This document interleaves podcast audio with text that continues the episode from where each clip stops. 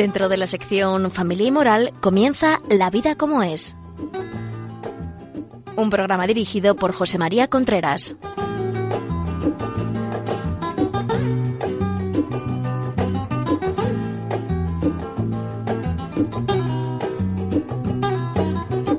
Hola amigos, buenos días. Aquí estamos nuevamente en La Vida como es. Ya saben ustedes que este programa se dedica a todo lo relacionado con el mundo de la familia, educación de los hijos, eh, relaciones de pareja, sexualidad, matrimonio, noviazgo, etcétera, etcétera. Aquí estamos para hacer pensar. Queremos hacer pensar. Es una de las cosas más nobles que puede hacer el hombre, pensar. Y muchas veces lo tenemos descuidado.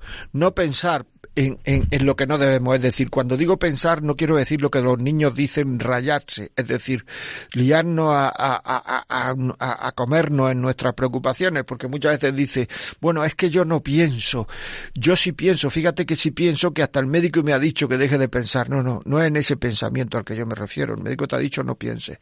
Pensar en lo que estamos haciendo en la vida, cómo van las cosas más importantes de la vida.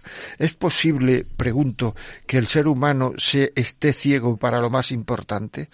Es decir, ¿es posible tu matrimonio, hijos, todo esto son temas absolutamente vitales en la vida, vida personal, y hay mucha gente que se da cuenta de esto cuando ya es muy mayor, cuando ya está muy sola, muchas veces está muy sola porque como no ha tenido, y esto hay que reconocerlo, atención a sus hijos, todo lo dice mucha de la gente que hay en los en los residencias de ancianos, algunas veces te dicen que como no han tenido las personas que hay allí los visitan muy poco porque ellos durante la vida se han dado muy poco a los demás han hecho muy poco, han tenido una vida pensada solo en ellos mismos. Y entonces, claro, son poco visitados, son poco, ¿por qué? Porque como han querido poco, pues son poco queridos. O sea, en función de lo que uno quiere, es en función de lo que le quieren. Y entonces lo que uno quiere y lo que le quiere está en función de la preocupación que uno tenga por los demás. Es decir, si yo me preocupo por los demás, me preocupo por sus cosas, me preocupo por hacer fácil y agradable la vida a los demás, etcétera, etcétera, yo seré querido y yo estoy queriendo. Vamos a suponer que no sea querido. Pues si no soy querido, pues vale, ¿qué vamos a hacer? No soy querido, pero estoy queriendo que es lo que yo tengo que hacer en la vida, hacer la vida agradable a los demás, hacer la vida, porque ah, muchas veces creemos que la felicidad proviene la felicidad proviene de, no sé, de tener muchas cosas y toda una generación en, en, en, Occidente sobre todo se está yendo al traste por el afán de querer. O sea, cuando la felicidad realmente proviene mm, de un corazón que quiere, de un corazón enamorado, de un corazón que, que quiere a los demás. Es que si no, no hay. A base de tener, de, de, de, de tener, de tener, se puede llegar al bienestar. Bienestar. Pero a base de ser pero ahí no está el bienestar, ahí no está la felicidad, ahí está el bienestar, tener muchas cosas, bienestar, pero a base de ser cada vez mejor, pues está la felicidad, porque es el bien ser, o sea, el hacer las cosas que uno debe, cuando debe, como debe, o luchar por hacerlas así. Bueno, este es el comienzo, ya saben, de la vida como es, programa que están escuchando ustedes en Radio María y les habla José María Contreras. Si quieren y tienen alguna pregunta, la vida como es arroba radiomaria.es, la vida como es arroba radiomaria.es. Si este programa cree que le puede servir a alguien, pues aquí tenemos 902 500 518, 902 500 518, llaman por teléfono y le mandará un MP3 o un CD, algo para que lo puedan oír otras personas. Bueno, pues seguimos, seguimos aquí. Quiero que este programa sea la segunda parte de uno que ya se ha emitido que se llama Requisitos para Educar. Esto quiero que sea la segunda parte, Requisitos para Educar 2. Es un tema, pueden llamar y pedir requisitos para educar 1 y este requisitos para educar 2. Eh, en el otro programa fundamentalmente me dediqué a las condiciones que tiene que tener el educador, porque no olvidemos que cuando se educa el más importante, y esto es absolutamente fundamental, no podemos olvidar nunca, el más importante es el educador. a la hora de educar, el más importante es el educador, no el educando, el educador, porque en función de lo que haga el educador, así irán las cosas. Así será de creíble, así será de, de, de pues no sé, de, así podrá transmitir, así podrá, porque claro, para transmitir mm, cosas, mm, una de, la, de, la, de, la, de las condiciones más importantes es que uno tiene que ser creíble. Es decir, si uno, para transmitir la fe, por ejemplo, estoy hablando que uno no tiene que, no solamente tiene que creer, sino tiene que ser creíble. Para transmitir valores, no solamente uno los tiene, los tiene que, que vivir, sino que tiene que ser creíble lo que intenta transmitir, tiene que ser una persona fiable. Cuando una persona es fiable, es una persona que es hablable. Es muy importante. Todo esto es muy importante, es decir, la coherencia. Y una de las cosas, una de las cosas fundamentales que, que, se pueden que se pueden ver son en estas condiciones previas eh, a la hora de, de, exigir para poder educar. Y hay unas cuantas. Una de ellas es que los hijos se sientan queridos. Si una persona no se siente querida no va uno a poder educarla. Educarla teniendo en cuenta, yo no digo dirigirla, yo no digo enseñarle cosas, yo digo educarla, porque en el fondo educar a una persona es enseñarla a comportarse como persona. En el fondo educar a una persona es enseñarla a querer. Eso es en el fondo educar a una persona, enseñarla a amar. Educar a una persona es enseñarle que lo que está lo, que está bien está bien y lo que está mal está mal. No como ahora que se le está llamando continuamente a lo que está bien se le está llamando mal y a lo que está mal se le está llamando bien y a lo que está no se sabe cómo está, pues depende del estado de ánimo de uno, decimos que está bien o mal. Y sentirse querido es muy importante. No estoy diciendo, fíjense que no estoy diciendo que los padres lo quieran. Es decir, no es que tú quieras a tu hijo, yo estoy seguro. El problema es que él se tiene que sentir seguro, querido. Y para eso hay alguna, o sea, ser tenido en cuenta, ser preguntado algunas veces, ser preguntado, ser tenido en cuenta, eh, saber que para sus padres los hijos son importantísimos, lo primero. Es decir, si hay una una especie de, de, dicotomía entre el trabajo y, y, pues los padres harán lo posible por, por, por romper esa dicotomía porque no haya dificultades a la hora de educar, por, si no se puede, no se puede, pero se hará lo posible. Es decir, que los hijos tienen que tener la sensación de que lo más importante para sus padres son ellos. En el momento en que esa sensación no se tiene, los padres empiezan a no ser fiables, cada vez son menos fiables, cada vez em, llegan menos, la autoridad se resquebraja y cada vez es más difícil educar. Por eso he dicho tantas veces en estos micrófonos que el peligro está en casa. El peligro está en casa. ¿Cómo se siente un niño querido o, o, momentos en los cuales uno puede no sentirse querido? Pues cuando se le hiere. Herir a un hijo es fácil. Herir a un hijo implica que el hijo se siente rechazado. El ir a un hijo muchas veces es por vanidad personal. Es decir, me acuerdo una vez en una reunión con unos padres que decía un señor, este hijo que viene por ahí, estamos reunidos varios varios hombres, hay que decirlo porque era varios hombres, este, este que viene por ahí es mi hijo, dice, y es producto de una borrachera. Hace falta tener cuajo para decir eso, ¿eh? Yo enseguida miré al chaval y no lo oyó.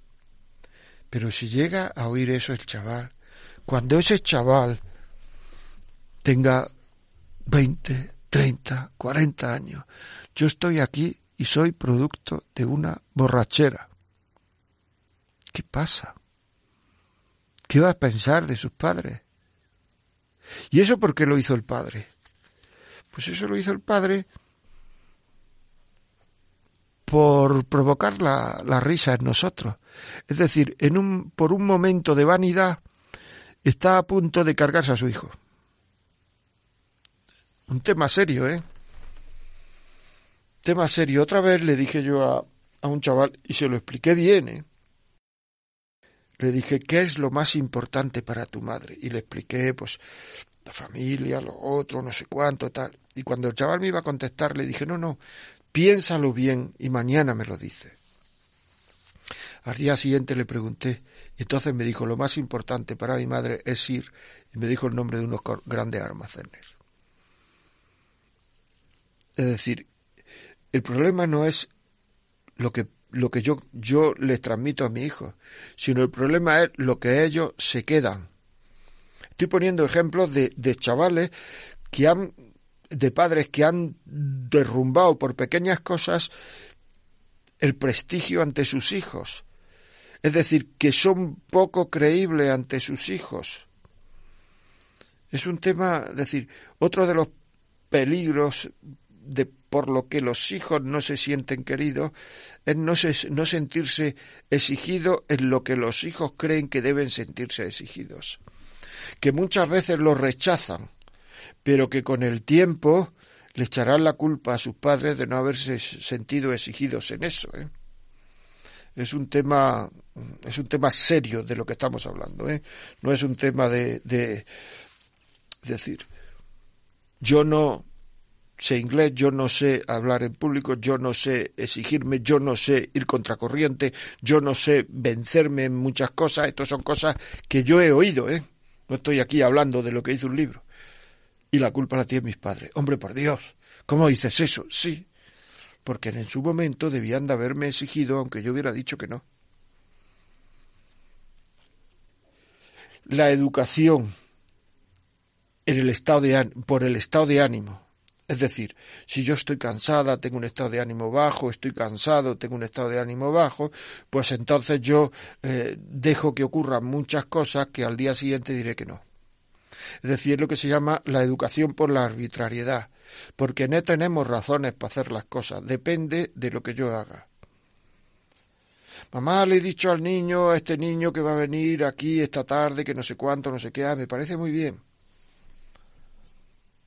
o que me voy a ir yo a su casa, etcétera, etcétera. Me parece muy bien. Bueno, mamá, es la hora de irme. No, no, no te vayas, no te vayas porque dile que, que, ha venido la abuela. Si la abuela no ha venido, bueno, tú dile que ha venido la abuela. No, y en el fondo lo que le pasa es que a la madre se le han quitado las ganas de luego ir a recoger al niño. Y lo estamos haciendo al niño mentir y estamos siendo, o sea, aquello a lo que el niño se compromete tiene que cumplirlo. Mamá, me voy a apuntar a un equipo de fútbol, no sé. Sí, pero vas todos los domingos aunque llueva, ¿eh? Que cumpla su compromiso, pero nosotros, a los que nos comprometemos con nuestros hijos, tenemos que cumplirlo. Si no, la autoridad se romperá radicalmente. Se irá rompiendo, se irá rompiendo, se irá rompiendo.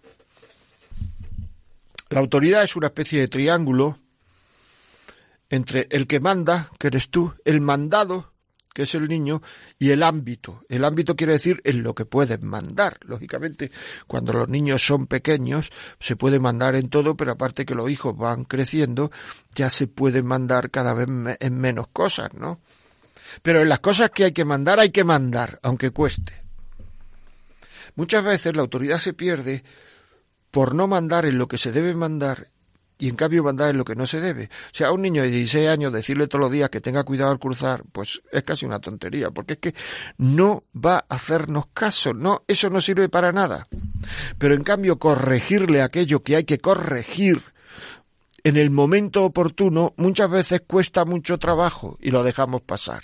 Entonces estamos perdiendo la autoridad porque estamos diciendo cosas fuera de ámbito, ya no nos, o sea que ya no nos compete decirle, niño, eh, cruza, si el niño va a tener cuidado. Estoy poniendo a lo mejor un ejemplo que, que no vale, que a lo mejor hay que decírselo, pero otros muchos.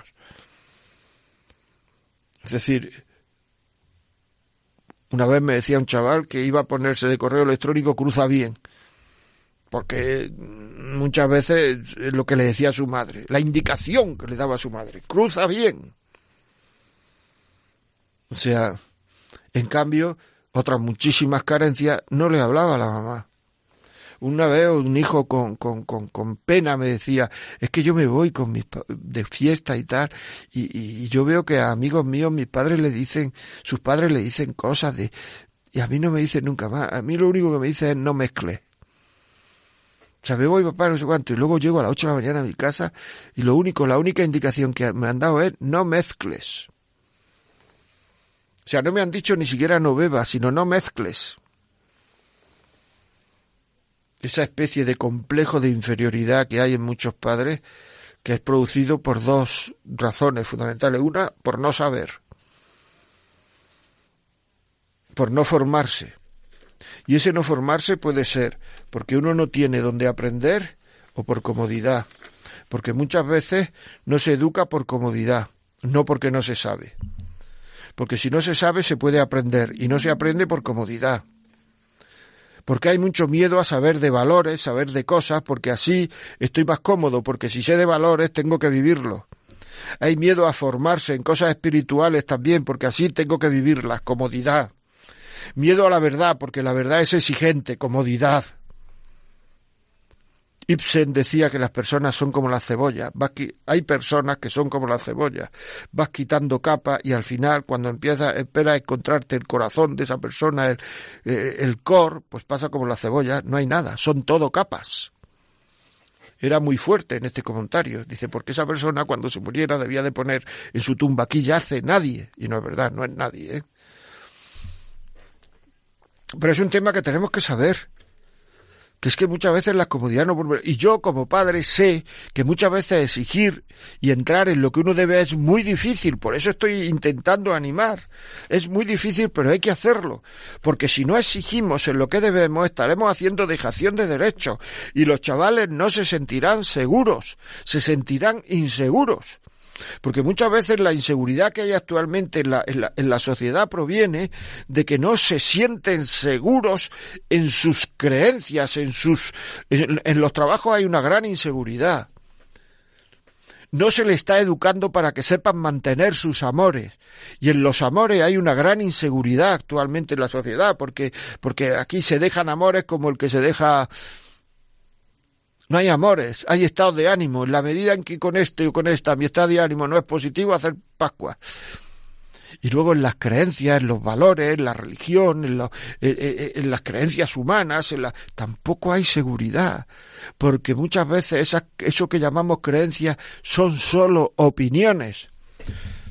Tenemos que saber coger un papel y un lápiz y poner las creencias, nuestras creencias, escribirlas. En esto es lo que yo creo porque una opinión, lo he dicho muchas veces, es lo que yo sostengo y una creencia es lo que me sostiene a mí. En esto es en lo que yo creo. Y estas cosas son muy importantes. Son cosas básicas. Son cosas que le dan una seguridad a los chavales tremenda, el que sus padres tengan creencias, en que sus padres sean personas con criterio, personas con cuajo, personas de una pieza, palabras que ahora están en desuso, porque aquí cambiamos de opinión como de chaqueta. En función de nuestro estado de ánimo van nuestras creencias, y eso es educar en el error. Es tremendo, es tremendo. Bueno, vamos a hacer un pequeño parón y después de este parón pues seguiremos con estos temas. Hemos hablado requisitos para educar en el programa anterior, que es Requisitos para Educar uno, que fue hace varias semanas, no me acuerdo ya cuándo lo pusimos, el, pues eh, hablamos de las condiciones del educador, que tenía que tener el educador. Ahora estamos en requisitos para educar dos y estamos educando de estamos hablando de condiciones previas para educar. Una de ellas es sentirse querida, queridos, que los chavales se sientan queridos, no que se les quieran, que se sientan queridos. Pues ahora, ahora vamos a hacer un parón, oír un poquito de música y seguimos.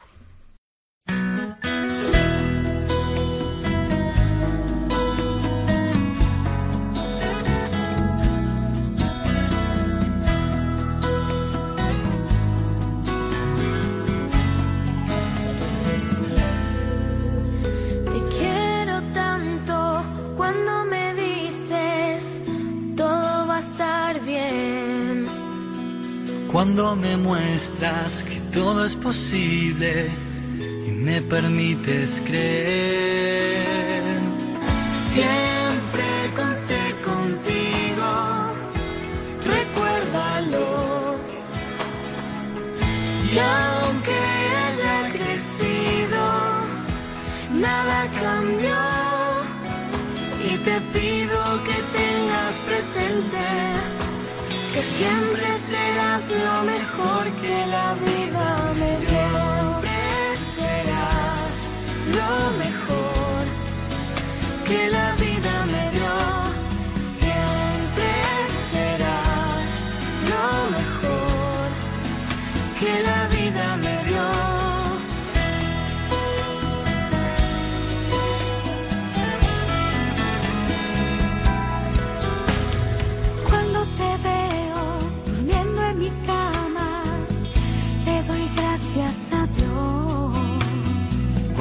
Escucho tocar la guitarra y hacer tu propia canción.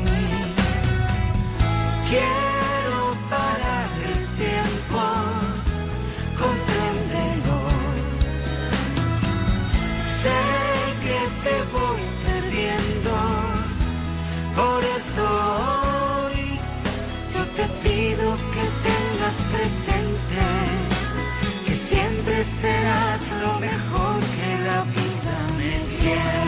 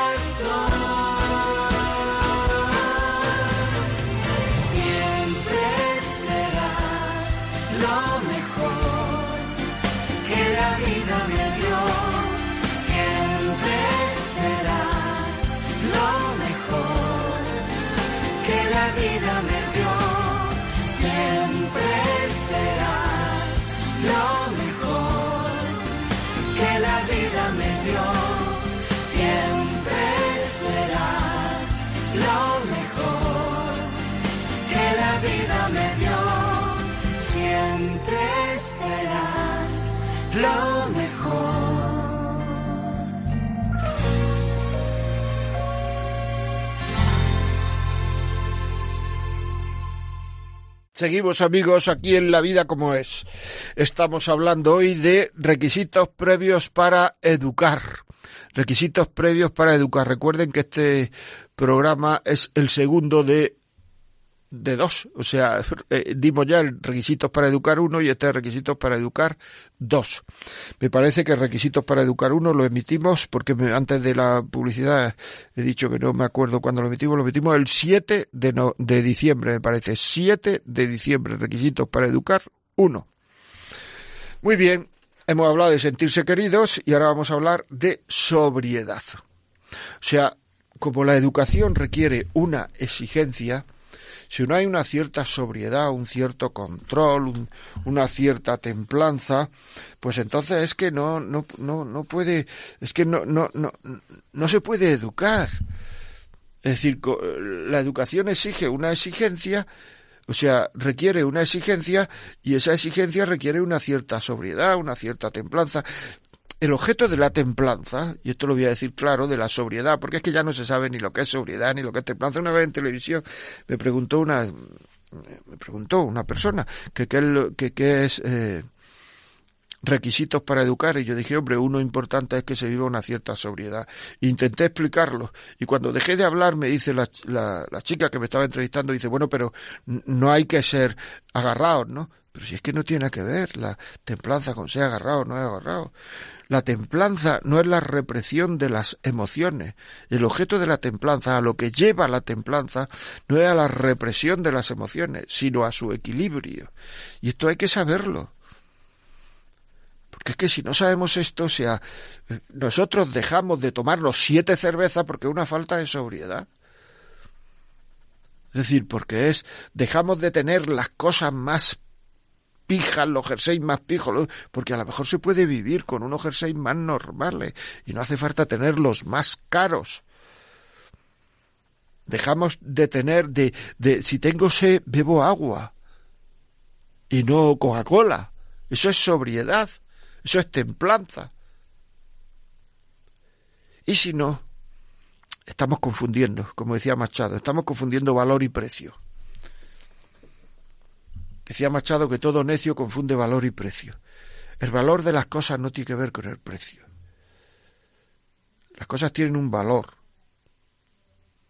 Y no, no, no nos pongamos a decir lo hace todo el mundo, porque muchas madres eh, dicen que, que, claro, es que si mi niño no lleva zapatillas de tal marca al colegio como todos las llevan, pues mire usted, en eso en eso es lo que el chaval puede ir ahora a contrapelo. Cuando sea mayor en la universidad tendrá que ir a contrapelo en otras cosas. Cuando sea mayor en el trabajo tendrá que ir a contrapelo en otras cosas. En su matrimonio tendrá que ir a contrapelo muchas veces contra sus sentimientos porque, porque la vida no es, no es siempre emocionante, en su, etcétera, etcétera. Y para educar en eso a lo mejor ahora tiene que llevar unas zapatillas que no lleva todo el mundo. No tenemos que ir, no confundamos lo normal con lo frecuente. Lo normal es aquello que, que, se, se, refiere a una norma. Si ahora todos los oyentes que me están escuchando tienen 38 grados de temperatura, están todos enfermos.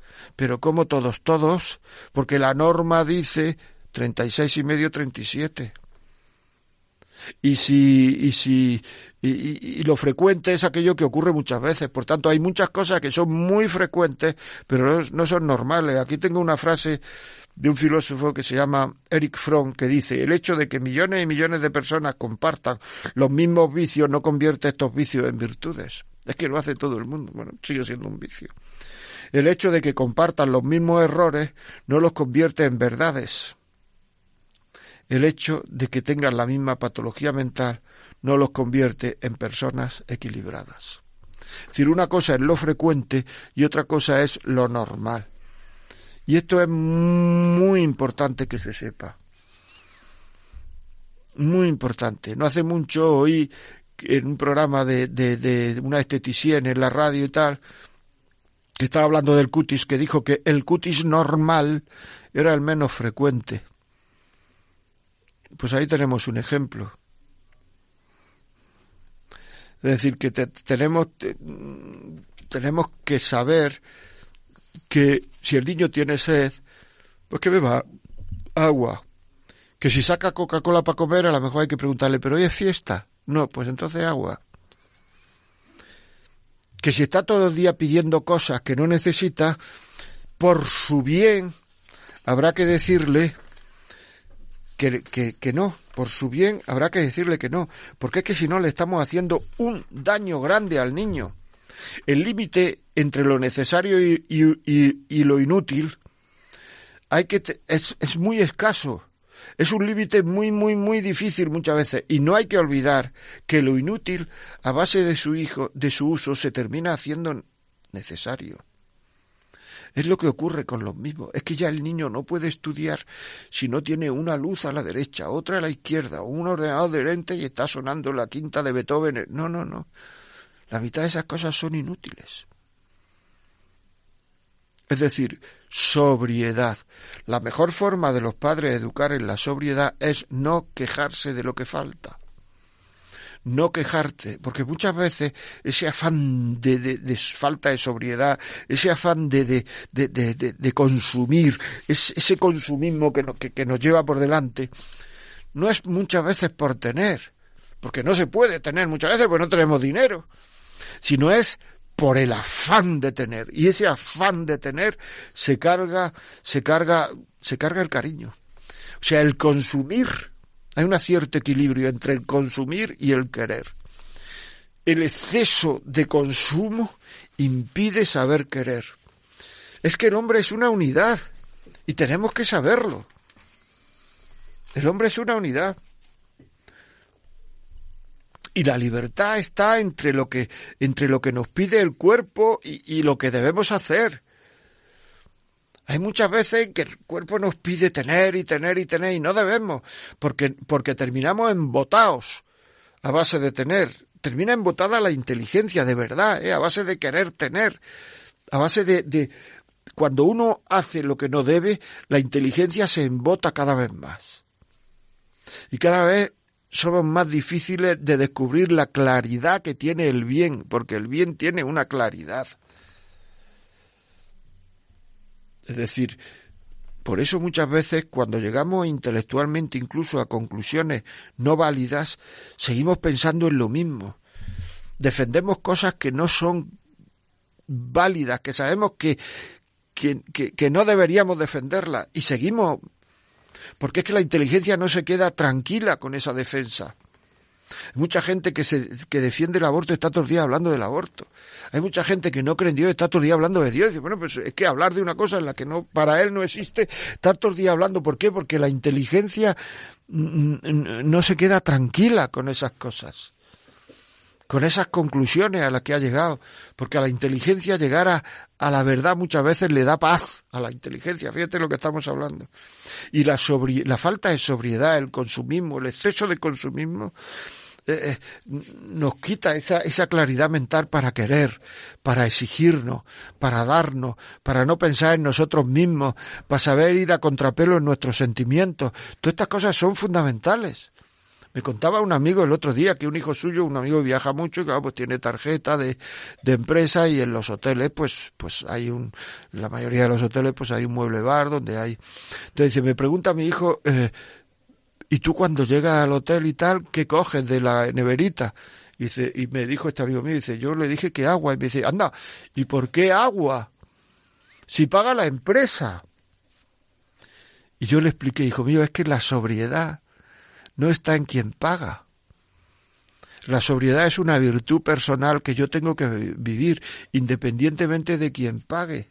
O si yo, o si, tú crees que es virtud el que si paga la empresa me coja dos cervezas y si pago yo me coja agua solo. No, no es virtud, porque entonces la virtud estaría en función de quien paga. Sea, hacerle ver a los chavales que somos un poco dominadores de nosotros mismos. O sea, nos gusta mucho el fútbol, vamos a casa, llegamos a casa, vamos en el ascensor o abrimos la puerta o salimos del garaje o, y llegamos a casa y, no pegamos un salto directamente a la butaca porque ha empezado el partido hace dos minutos. A lo mejor va uno a su cuarto, se quita la chaqueta, se quita la corbata, se quita lo que tenga puesto, tal, se pone en ropa de casa y luego el niño, papá, papá, pero que ha empezado. Bueno, hijo, pero habrá que cambiarse. Y el chaval no está viendo un cierto dominio. Eso es sobriedad un no quejarse ante, pues es que esto no está, estas gambas no están exactamente, pues ¿qué le vamos a hacer? Es que a esto le falta un poco de sal, pues ¿qué le vamos a hacer? Porque estamos todo el día también quejándonos de lo que comida, que no está especialmente buena, que no está tan... Ser un poco dominadores y eso a los chavales les da una seguridad en los padres, en que los padres pueden con las cosas, porque son dueños de sí mismos. Se hizo un experimento hace años que a unos niños, lo voy a resumir mucho, pero está en la red, está a unos niños le pusieron delante unos caramelos, unos niños pequeños, vamos, pequeños, no sé, o sea, con, con siete, ocho años, seis, siete, ocho años, le pusieron delante unos caramelos y, le, y las personas que hacían el experimento le dijeron que no cogieran el caramelo hasta que mm, volvieran ellos vieran ellos. Y entonces detrás de unas ventanas ciegas que los niños no lo veían ellos, fueron viendo lo que estaba pasando y lo apuntaron. Lo que pasó es lo que os podéis imaginar, es decir, que unos niños pues se lo comieron, otros no se lo comieron y otros se comieron el caramelo de al lado. Al cabo de los 30 años, por ahí, viene, eh, ya digo que está en la red, ese experimento se llamó a algunas de las personas que, que participaron en ese experimento. Y se veía que eran gente que habían, los que no habían cogido caramelo, tenían más éxito eh, personal y más éxito profesional que los que habían comido caramelo. Es decir, el nivel de divorcio era menor. El ¿Por qué? Porque eran más dominadores de sí mismos, porque eran más libres. Es que el hacer uno lo que quiere es muy importante. Ya lo decía Ovidio, decía, veo lo mejor y lo apruebo, pero hago lo peor. Eso no es libertad. Hay muchas veces que vemos lo mejor, lo aprobamos, hacemos lo peor, es verdad, ¿eh? porque hay que luchar por ser libre. Pero la persona que no lucha por ser libre, en las cosas fundamentales de la vida, hará lo peor. Porque se deja llevar por la corriente, porque los peces muertos se dejan llevar por la corriente. Los peces vivos son los que suben para arriba los que pueden subir en contra de la corriente. En la sociedad siempre hay algo para dejarse llevar por la corriente. Y son la gente, bueno, la masa, son la masa más manipulable, que cambian de opinión en función de quién habla, porque no tienen ideas propias. Es un tema, sea, porque nadie se cree masa, pero lo somos. En todo aquello que no nos formamos de verdad, somos masa y hacemos lo que dicen, lo que nos dicen, porque la capacidad de manipular al hombre es inmensa. Y si no tenemos una cierta formación, somos masa y hacemos lo que nos dicen. Y eso es tremendo, porque podemos cambiar de opinión en cinco minutos. Porque en el fondo lo que tenemos son esas opiniones, no tenemos creencias serias sobre eso. Y eso se nota, se nota muchísimo. O sea, o sea, se nota muchísimo. Personas que están contra el divorcio, por ejemplo, su hija eh, tiene un divorcio y ya pasan a favor. Pero vamos a ver, ¿tú a qué estabas? ¿Tú creías que el matrimonio era indisoluble o no? Dependía de lo que hiciera tu hija. Eso es gente sin formación que en el momento en el cual su estado de ánimo les cambia, a lo mejor un ejemplo muy esto, pero quien dice esto dice el aborto, dice la pena de muerte, dice otras muchas cosas que uno cambia de opinión en función de que el sentimiento vaya a un lado para otro. Si ve a mucha gente, o sea, mucha gente que escribe en la revista, que escribe tal, viendo programas del corazón, ahí pobrecito, si le ha hecho esto, pues que se vaya, que se venga, que no sé cuánto, y dan soluciones de su a muchas cosas porque es función del estado de ánimo que se le está creando y los manipuladores lo que hacen es crearnos estado de ánimo. Y eso, esa capacidad de cambiar de estado de ánimo, de que los demás nos cambien el estado de tiene mucho que ver con la sobriedad, con el dominio de uno mismo, con hacer uno lo que debe, con la formación, con ser dominadores, de, con ser libres en definitiva, porque una persona que no es libre no puede amar y una persona que es libre lo es para amar el bien. Vamos a, a parar un momento, eh, a poner un poquito de música y dentro de un momento volvemos otra vez ya para dar otra de las condiciones previas a la hora de educar.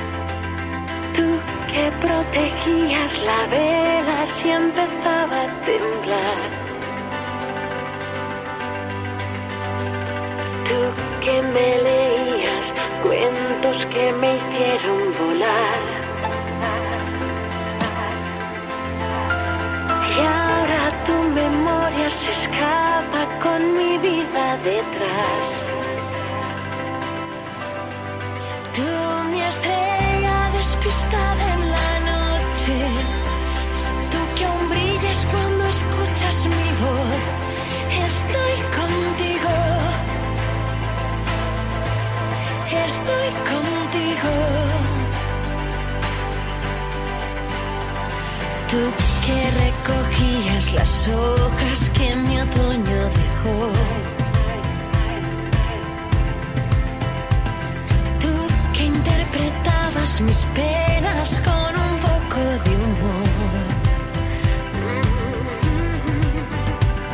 Tú que despeinabas mis dudas.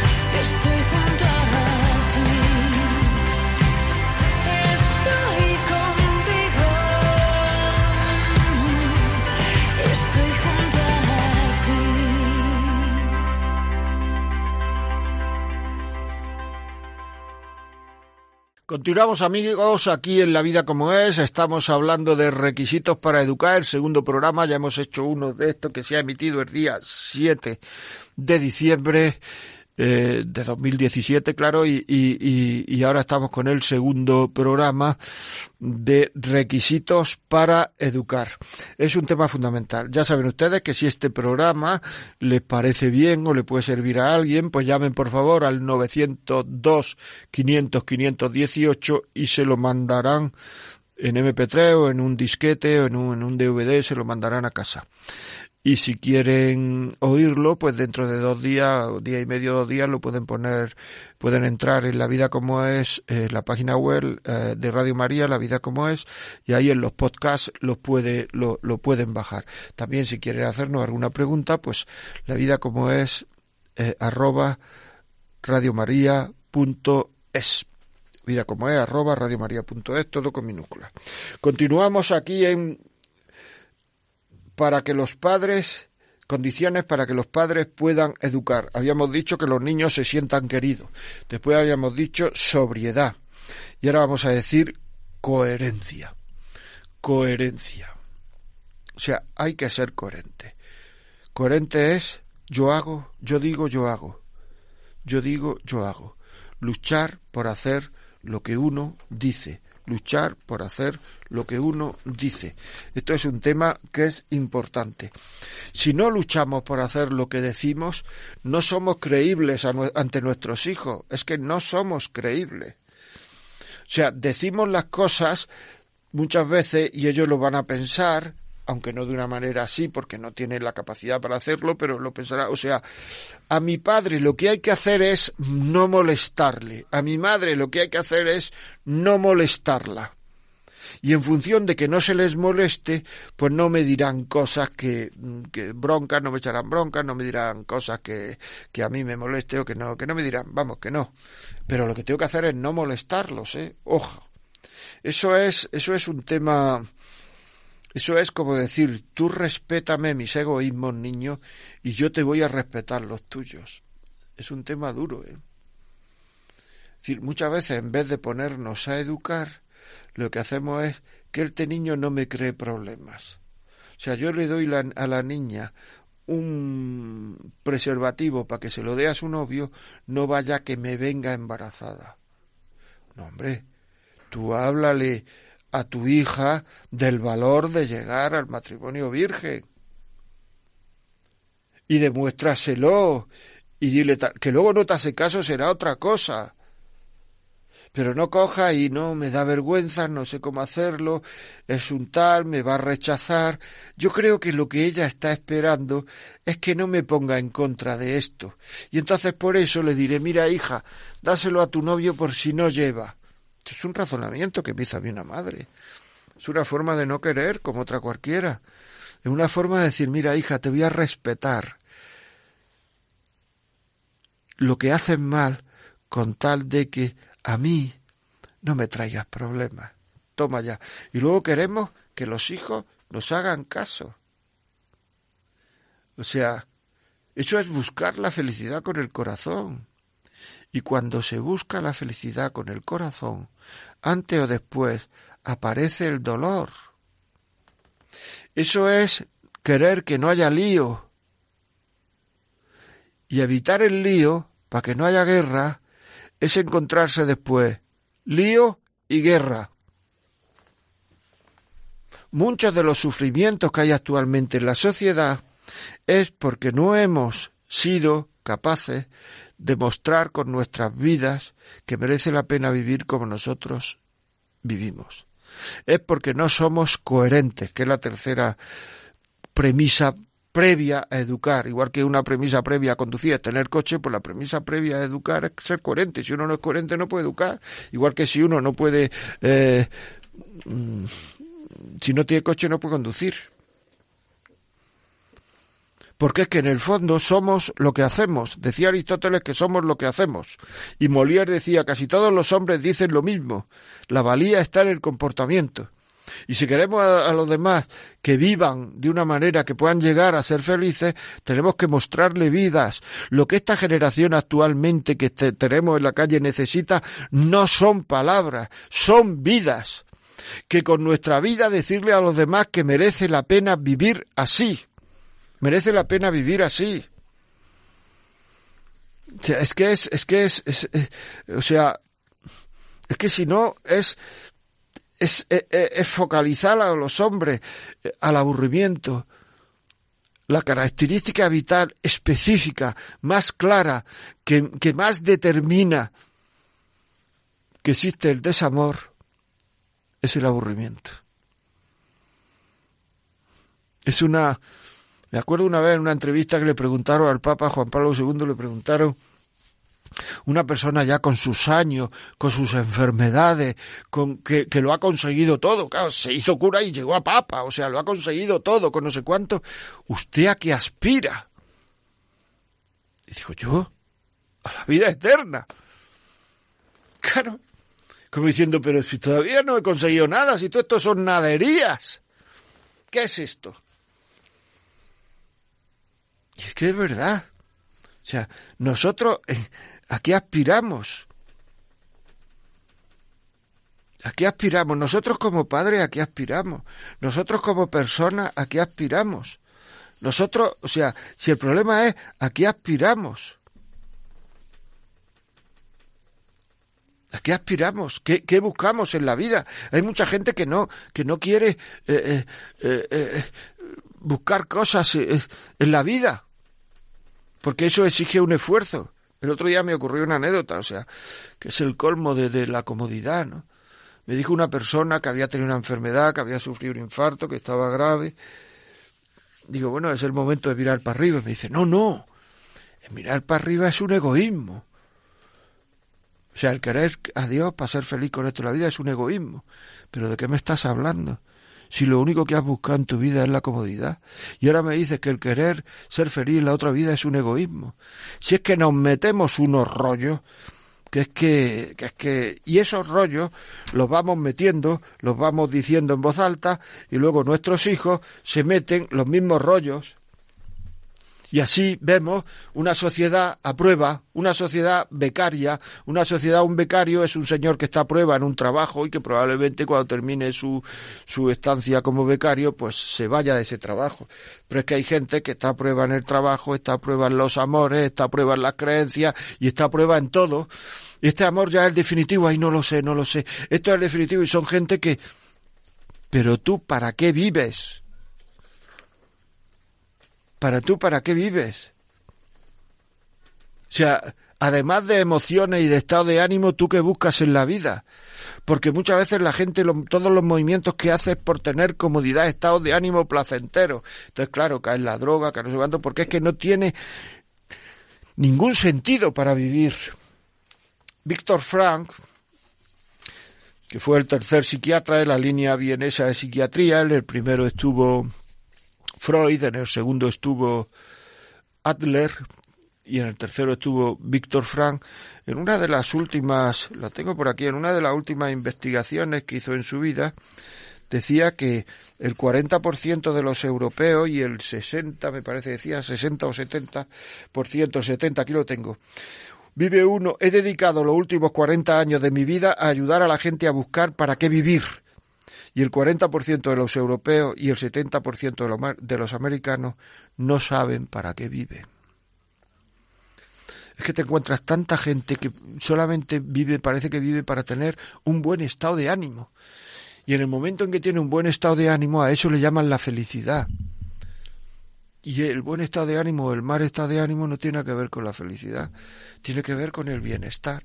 Porque además entonces es que sería terrible, porque no se podría ser feliz, porque uno no puede tener un buen estado de ánimo durante toda la vida, porque entre otras cosas el estado de ánimo en muchísimas ocasiones no depende de uno.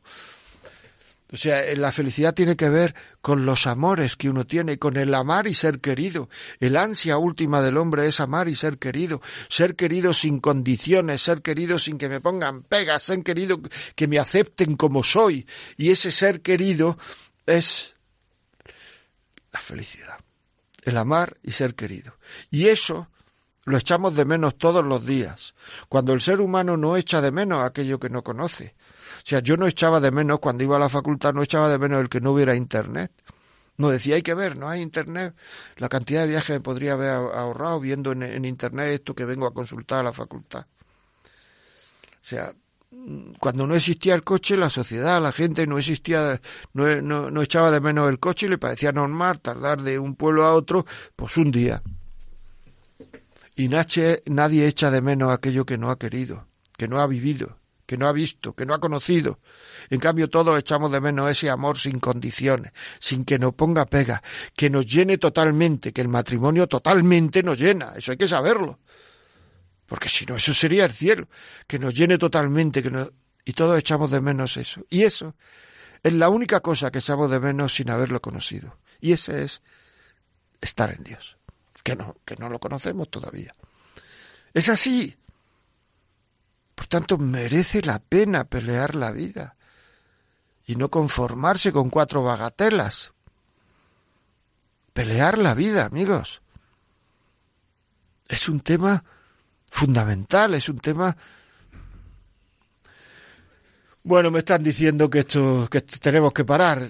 Ahora que estábamos en lo más emocionante, tenemos que parar. Bueno, pues así es la vida. Mire, si este programa le sirve para algún compañero suyo, alguna, alguien, alguien, un hijo, quien sea, pues llamen al 902 500 518, 902 500 518 y se lo mandan. O sea, es Radio María, pregunta el programa este tal y cual y se lo mandarán.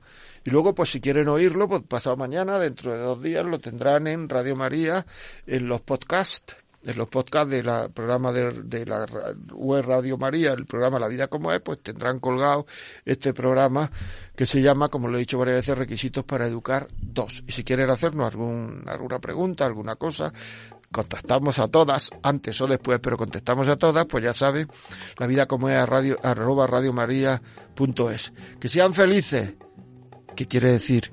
Que luchen por querer, por querer de verdad, un abrazo.